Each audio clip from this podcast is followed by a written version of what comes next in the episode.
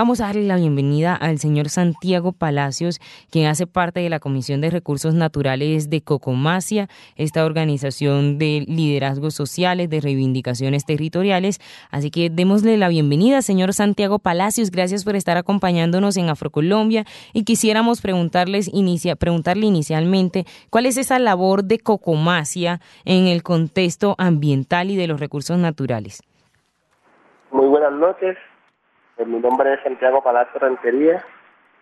Eh, la labor que desempeña Cocomacia en la parte ambiental de los recursos naturales es tratar de que las comunidades puedan aprovechar los recursos naturales de una manera sostenible, de tal manera que esos recursos puedan aprovechar las generaciones que estamos, pero también las generaciones futuras. Y es un poco ese trabajo el que se viene realizando desde Comacia, con diversos enfoques. ¿Cuáles son esas maneras o eso, esa dinámica a la cual ustedes vienen desarrollándose en Cocomacia? ¿Cuál es esa dinámica que vienen desarrollando para que las nuevas generaciones, señor Santiago, se apropien de los recursos naturales y eviten finalmente todos estos riesgos que están corriendo en la actualidad? Bueno, una de las cosas que nosotros venimos llevando a cabo en Cocomacia es, a, través de capacitar a, los consejos comunitarios locales. Cocomacia tiene 124 consejos comunitarios locales. Es un consejo comunitario mayor de 7.000 familias y de 800.000 hectáreas en dos departamentos.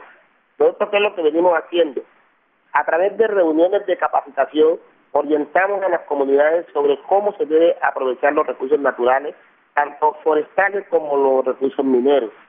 Y hemos, hemos planteado unos reglamentos en cada uno de los consejos comunitarios que se llaman los reglamentos internos de aprovechamiento de, recursos naturales para que las personas hagan buen uso de, eso, de esos recursos. E igual a las personas eh, extranjeras que vienen a hacer aprovechamiento de los recursos naturales en el territorio colectivo de Cocomacia deben asumir los reglamentos que nosotros tenemos. Son las 7:16 minutos de la noche. Nos acompaña el señor Santa, Santiago Palacios, líder del Pacífico, exactamente de la comunidad de Guarandó en el Chocó y quien ha desempeñado diversos cargos en esta organización Cocomacia. Usted nos mencionaba un poco acerca de estas siete mil familias que hacen parte de Cocomacia, señor Santiago Palacios, y quisiéramos nombrar algunos territorios que hacen parte de Cocomacia y que tiene y en los cuales ustedes tienen incidencia para la parte de recursos naturales. Si nosotros tenemos Cocomacia está ubicada en el medio de Ataco, Chocuano y Antioqueño, hace parte de los dos departamentos. Tenemos siete municipios, tenemos cinco municipios en el departamento de del Chocó y tres municipios en el departamento de, Antioquia. En el departamento de Chocó tenemos a Mojayá, a Quibdó, a Medio Atrato, a El y al Carmen del Darién donde tenemos una comunidad. Y en el municipio, en el departamento de Antioquia tenemos el municipio de eh, Urrao, el municipio de Villa del Fuerte y, el municipio de Murindó. ¿Cuáles son los elementos, señor Santiago Palacios, que usted destaca de lo que tiene que ver con el medio ambiente en el Pacífico colombiano? Elementos que se tengan que salvaguardar porque están en peligro de extinción o que usted considere que tienen las características propias para destacar en el día de hoy. Bueno, hay varios elementos. Nosotros, principalmente lo que tiene que ver con el recurso forestal, que es una de las grandes dificultades que tenemos nosotros en el proceso de aprovechamiento, porque en el Pacífico colombiano, ya vemos aquí en el departamento de Chocó, pues se aprovecha casi el 40% de la madera que surge de la nación colombiana. Entonces, muchos de los recursos naturales en la parte forestal se han venido explotando sin ninguna, aquí muy desconsideradamente. En el caso de Cocomás, nosotros nacimos por ese por esa cala indiscriminada de, de, los bosques nuestros. Lo que queremos, lo que hemos venido planteando es que es necesario hacer el aprovechamiento para sostenimiento de las comunidades pero debe hacerse un aprovechamiento racional del recurso. Por eso hemos venido planteando desde nuestra visión, desde la visión también de que se debe cumplir con el proceso de la ley, en lo que tiene que ver con la participación de las comunidades en las decisiones de aprovechamiento del recurso forestal principalmente. Tratando de que, tratando de que la ley 70, como ley de comunidades negras, en el artículo 24, nos plantea que hay que hacer unas concertaciones entre la autoridad ambiental, o sea, las corporaciones y las comunidades a través de los consejos comunitarios, para que se haga un aprovechamiento racional concertado entre esas entre esas autoridades en, los territorios y se aplique la ley especial que es la ley 70 que nosotros tenemos. Eso también lo, lo, manda el, el decreto 17 eh, 1791 del 96 del artículo 44, ¿ya? que, se, que en los territorios técnicos se debe aplicar la normatividad especial que tenemos como comunidades. Pero eso no se da entonces se está haciendo el proceso de aprovechamiento a través de la ley general y no se aplican las leyes especiales. Entonces la participación de las comunidades en las decisiones que tienen que ver con sus territorios y con los aprovechamientos que se hacen no se está llevando a cabo a como es debido. Y ahí es donde nosotros estamos interviniendo y queremos intervenir. Y esa intervención se va a ver reflejada también en un evento que se va a realizar próximamente la semana entrante, el tercer taller Conexión Pacífico, que ha sido un poco la base para realizar estos programas especiales durante esta semana sobre el litoral pacífico. Y quisiéramos preguntarle cuáles son esas propuestas que lleva Cocomasia en representación con usted, señor Santiago Palacios, para generar un desarrollo rural sostenible con el medio ambiente? Bueno, nosotros tenemos, si ese, ese taller de, conexión pacífico es un taller muy estratégico, gracias pues a, la posibilidad de manos visibles, por tener estos, eventos realmente que, que trascienden y que cambian un poquito la, la situación de visión que tenemos nosotros en el Pacífico. Eh, una de las propuestas que nosotros planteamos es, hay una herramienta que nos ha dado la ley, que es lo de la consulta previa. Sí. La consulta previa es como el mecanismo de participación de las comunidades o de los grupos étnicos en aquellos proyectos que los afecten positivo o negativamente.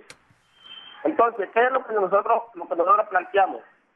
Que a raíz de, de la situación, del proceso que se debe de llevar a cabo en cada uno de los proyectos donde hay que aplicar la consulta previa, no se lleva a cabo un proceso realmente consciente de, la consulta, de la aplicación de la consulta.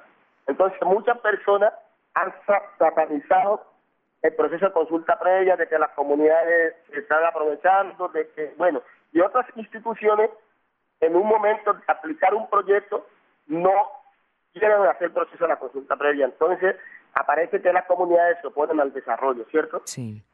¿Cuáles son? Lo escucho, señor Santiago, lo escuchamos. Entonces, ¿qué es lo que nosotros venimos planteando desde Tocomacia y ese sería pues como el papel que quisiéramos jugar en, la, reunión del taller de conexión?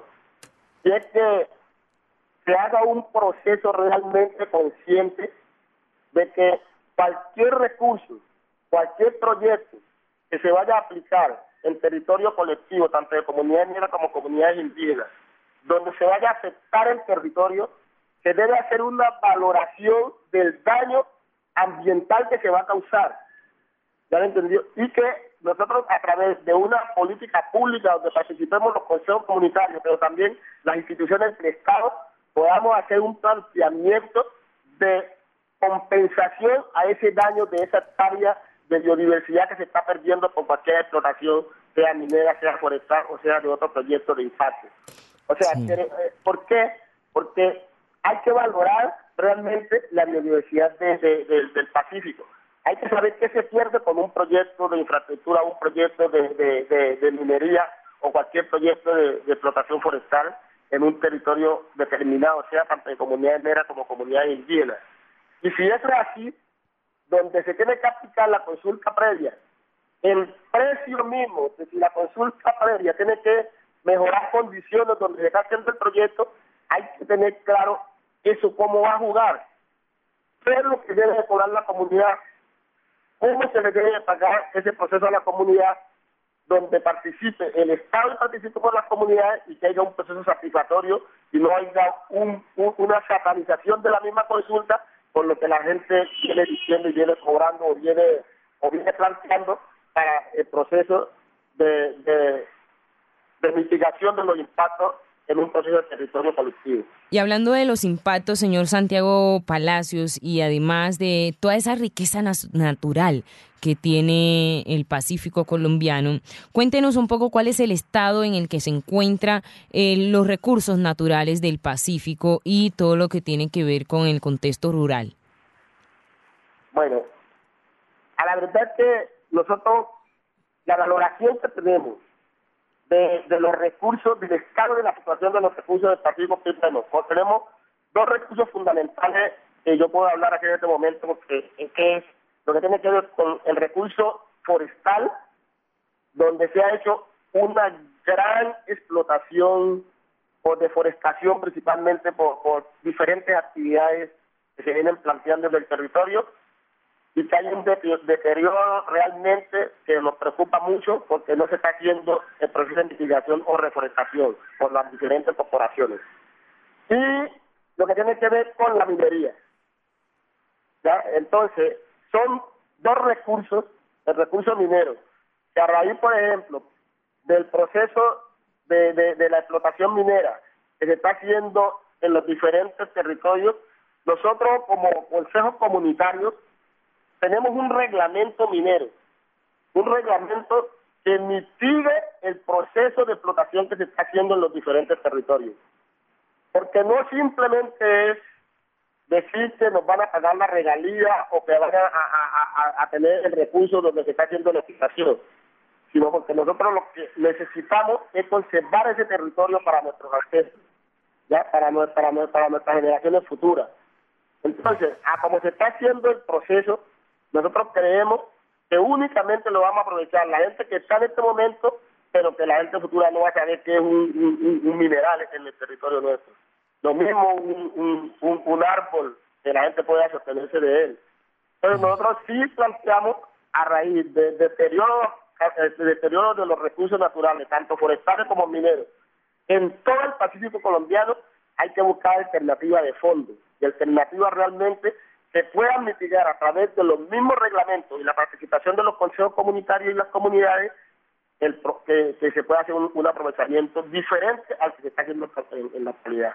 Las reflexiones del señor Santiago Palacios en Afrocolombia, líder eh, de Guarandó en departamento de Chocó, nos acompaña esta noche. Y bueno, creo que debemos finalizar con unas recomendaciones, ya sea de corte pues, de fauna o flora, señor Santiago Palacios, que sean unas, bueno, unos tres elementos de la fauna o flora del Pacífico que usted crea que debemos conocer todos los colombianos, que nos recomienda esta hora en Afrocolombia.